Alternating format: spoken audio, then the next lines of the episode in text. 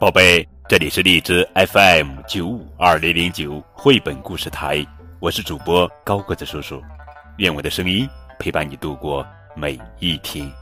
今天呀，高个子叔叔要讲的绘本故事名字叫做《三个小偷的越狱大作战》，作者是惠高顺也文，西村敏雄图，刘星翻译。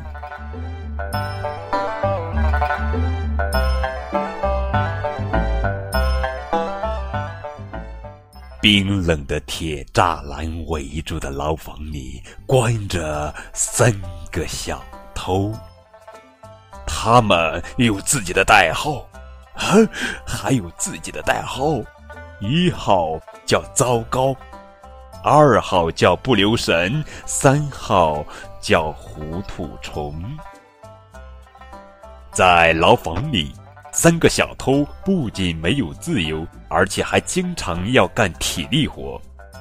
糟糕说：“啊，我多想在广阔的原野上美美的睡上一整天。”不留神说：“我想到处走走，到没去过的国家看看。”糊涂虫说：“哈哈哈，我想吃好吃的面包，喝好喝的汤。”一直吃到肚皮撑。好，我们大家齐心协力，从这里逃出去。嘿，越狱行动开始啦！但是，但是，为了防止小偷逃跑，牢房里有看守。三人商量着用什么方法可以骗过看守，从牢房里逃出去。这时。糟糕，想出一个好主意，他对不留神说：“哎，不留神，你手很巧，呃，这样，这样，这样，这样，呃，而且正巧我们又穿着条纹的衣服，对对对，这样，这样，这样，就用这个，我俩变成斑马。糟糕，让不留神用油漆在他脸上涂颜色。”如果牢房里有斑马出现，看守一定会非常吃惊，然后就乖乖的把牢房的钥匙交出来。糟糕，对不留神说：“嘿，你抓住我的腰，这样我们俩无论怎么看都是斑马。”但是。糊涂虫看了以后，笑得眼泪都出来了。他对糟糕和不留神说：“世上哪有这么奇怪的斑马呀？这个越狱计划一定会失败的。”糟糕和不留神还是按原计划把自己装扮成了斑马。嘿嘿嘿嘿嘿，马儿嘿嘿。哒哒哒哒哒哒哒哒哒，嘿嘿嘿嘿，哒哒哒哒哒哒哒哒哒哒。两人在牢房里学着斑马的样子，哒哒哒哒哒哒哒的来回走。结果看守飞奔过来了。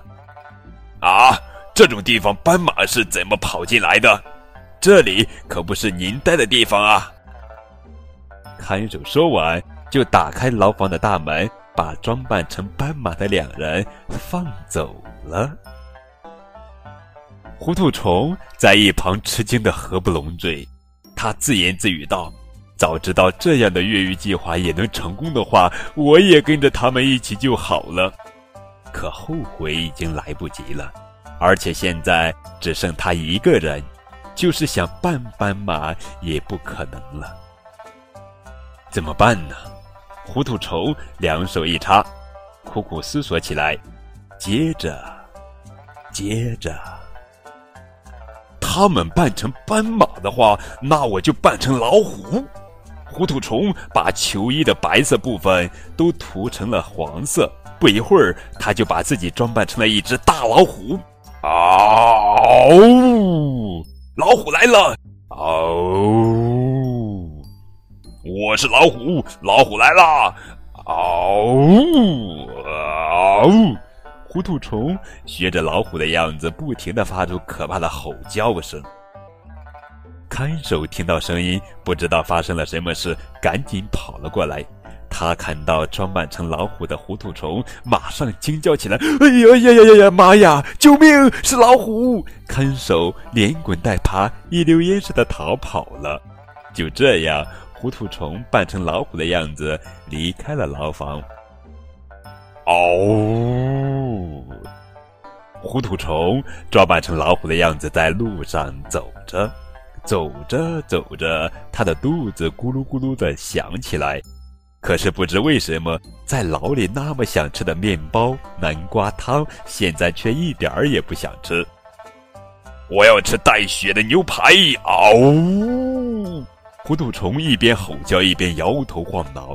对，我要吃肉，生的肉，大口大口的吃。说着说着，他看到远处有一样好吃的东西，绝不能让他逃了。糊涂虫朝那个好吃的东西飞奔过去。然后，然后，啊哦！糊涂虫一口咬住了斑马的屁股，哎呦！斑马疼得一阵惨叫。可是糊涂虫仔细一看，发现咬的不是斑马，而是装扮成斑马的不留神。啊！原来是你们，吓我一大跳！你们想装斑马，装到什么时候啊？糟糕！指着不留神说：“他一直拉着我不放，我也想松手，可是我的手粘在他的腰上了，怎么也拿不开。”不留神委屈地说：“糟糕！”问糊涂虫：“你又是怎么回事呀？”你们走了以后，我学你们那样装扮成老虎也逃了出来，但是渐渐的，我习惯了同时用脚和手走路，这样走起来更舒服。糊涂虫说，然后他们互相看了看，点点头，表示同意。呃，我们好像真的变成老虎和斑马了。